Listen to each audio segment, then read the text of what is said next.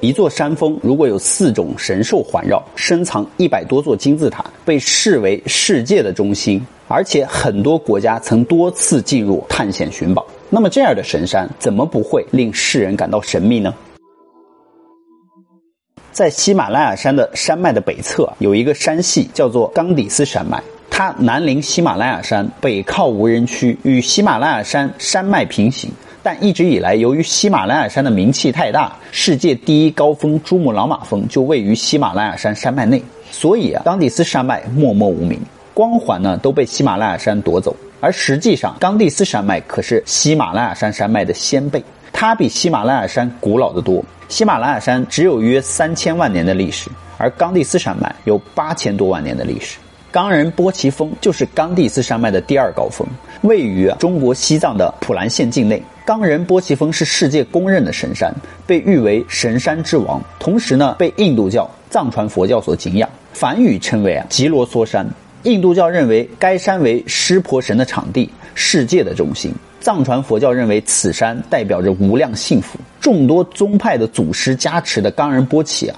因此被西方认为是传说中的天神之城。冈仁波齐峰每日吸引国内外大量的人们前来转山，当然也有探险者和户外徒步的穿越者前来徒步探险。以八九月份啊最为繁盛。据传说，转山一圈呢可以洗尽一身的罪恶；转山十圈，可在五百年的轮回中免受下地狱之苦。所以，冈仁波齐峰是全世界公认的世界的中心、宇宙的中心。这也不是乱说的，是有地理数据支持的。因为冈仁波齐峰距离英国巨石阵啊。六千六百六十六公里，距离北极呢六千六百六十六公里，距离南极呢是两倍的六千六百六十六公里，距离金字塔呢六千六百六十六公里，距离百慕大呢六千六百六十六公里，距离恶魔塔呢也是六千六百六十六公里，所以非常的神奇！号称神山之王的冈仁波齐峰呢，与号称圣母之山的纳木纳尼峰相距呢只有一百公里。遥遥相望的两峰之间呢是圣湖啊马旁雍措和鬼湖呢拉昂措。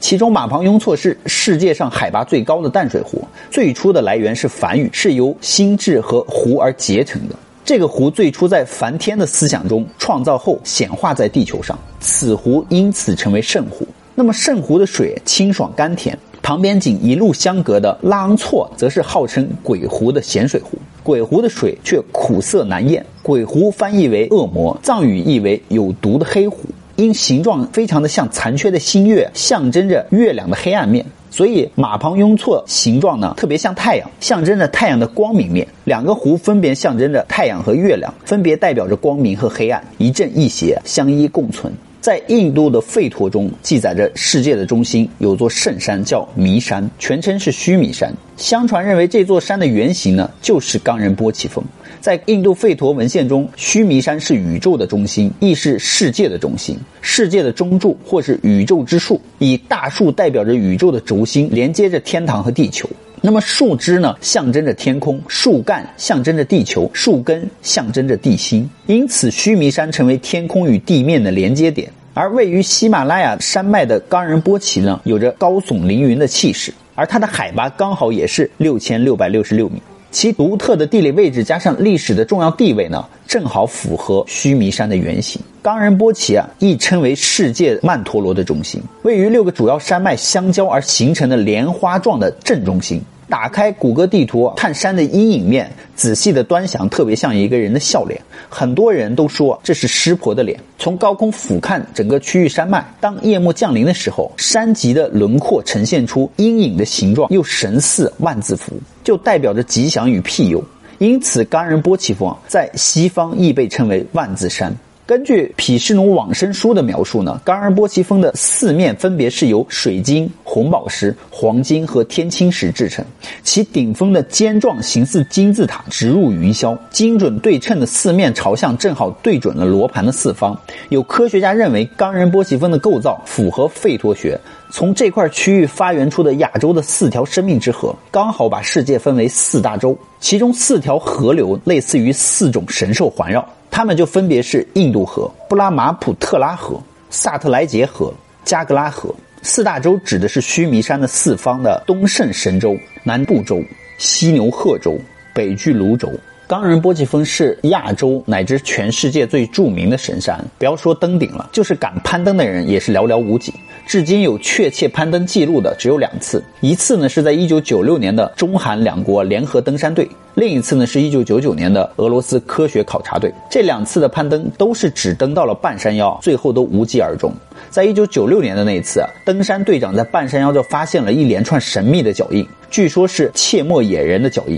当地的藏民对此深信不疑。登山队中的藏族队员拉巴就说：“冈仁波齐峰一带野人活动频繁，曾经有十几个牧民晚上睡觉的时候遭到野人的袭击，耳朵呢被撕裂，一直到嘴巴，到现在呢还歪长在嘴边。”当地牧民说：“啊，莫切也就是野人呢，在秋天活动频繁，常常在夜间溜到牧民的帐篷前面，有时候呢会攻击人类。当然，以上都是牧民的传说而已。”一九九九年那次啊，据传说是苏联解体后，俄罗斯呢截获了部分当年希特勒派遣人进藏考察冈仁波齐峰的绝密资料之后，决定进行科考。经过努力呢，科考队于一九九九年顺利成型。在一九九九年的喜马拉雅探险队当中啊，俄罗斯教授莫尔达舍夫带领的一支多领域科学研究组啊，前往西藏探险考察。有位西藏的喇嘛向他们展示了冈仁波齐峰的照片。教授看到照片后，当即惊呼：“这不是一座山，这类似于一座金字塔。”冈仁波齐峰的上部实际上是一个大型的真空金字塔，在其周围还有一百多座小型的金字塔以及纪念碑环绕。这是一个庞大的金字塔群，规模远超埃及金字塔。那么这些金字塔高度啊，都在一百米到一千八百米之间，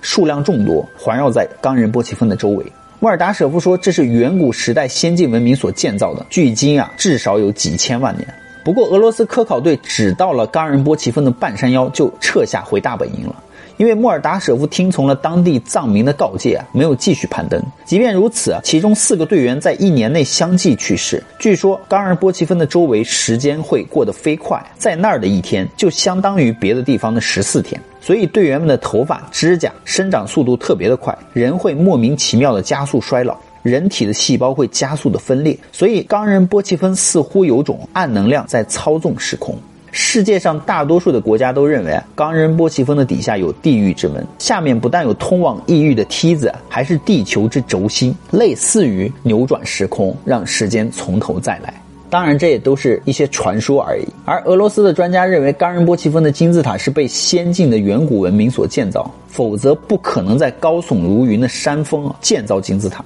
他们通过绘画草图勾勒出金字塔的深层结构，这个方法比照片和录像更有帮助，很快就捕捉到了金字塔群的整体构造。有别于埃及金字塔和墨西哥金字塔，除了规模的宏大，西藏的金字塔独特之处还在于金字塔的背景有着明显的石头建筑，排列成梯形的半圆曲阵，可以称之为石镜，这样让研究人员联想到科技列夫石镜。科技列夫镜啊，是九十年代俄罗斯神秘文献中描述的由铝制螺旋形表面制成的装置。根据未经证实的假设呢。它能够聚焦不同类型的，包括生物体内的辐射能量。所以，俄罗斯科学家认为，时间是能量，时间可以挤压来聚焦，时间可以拉伸来发散。所以在科技列夫的铝镜实验中啊，能量经吸收、反射、聚焦后，可以创造出超越电磁力和重力的扭曲场。那么，这种能量场的速度啊，远超光速，有人称为真空零点能。因此，俄罗斯的科学家推测，西藏的石镜可以压缩时间，影响时空的连续性。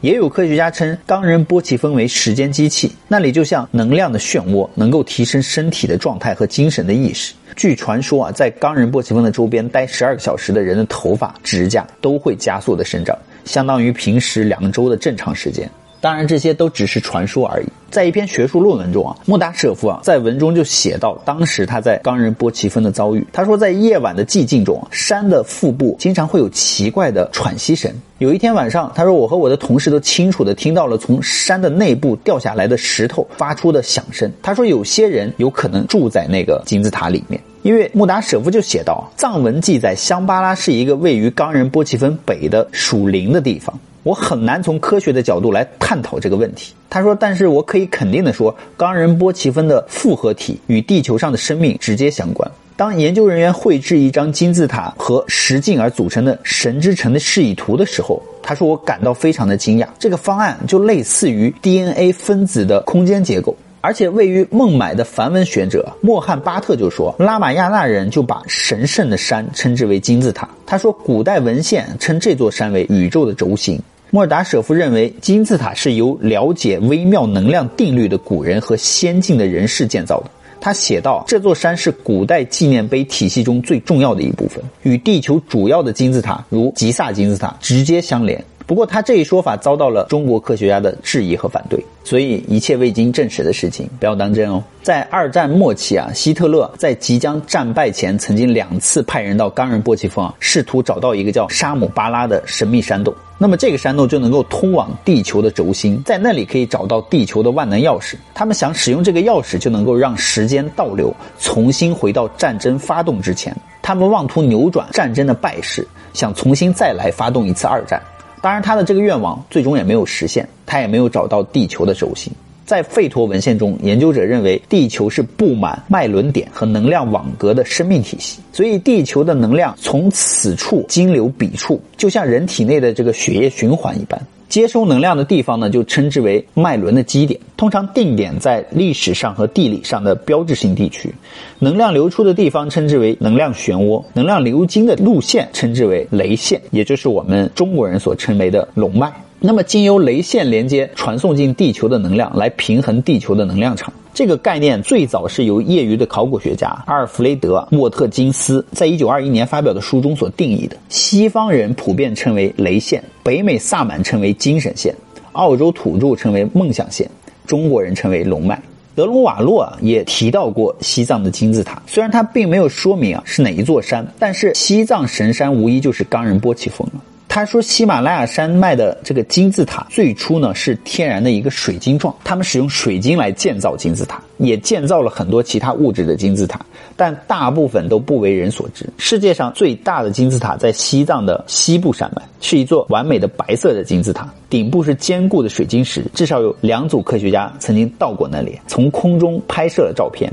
一年中只有三周的时间，当覆盖着顶部的水晶石的积雪融化后，通过努力就可以从空寂的峡谷中看到若隐若现的墙壁，而墙上什么都没有，墙壁是白色的，平滑坚固的，像大理石，所以与白雪混合在一起呢，就很难辨认。俄罗斯的莫尔达舍夫教授啊，在西藏之行之后，将自己多年的研究和西藏的经历写进了书中，名叫《我们来自哪里》。教授早前就研究过罗桑伦巴的著作，他在书中就描述啊，大洪水之前存在两个种族，分别是利莫里亚人和亚特兰蒂斯人。莫尔达舍夫教授在他的书中就详细介绍了这两个种族，还讲述他深入西藏当地的经历。当地的喇嘛告诉他，地球上遍布着隐藏的地下通道，从隐藏的深山洞穴可以通往地下城。那么这些山洞被神秘的能量所守护着。以至于进入山洞的人感受到身体难以适应，或者是恐惧而害怕止步前往。所以，冈仁波齐峰的附近就有座有名的地下城，名叫香巴拉。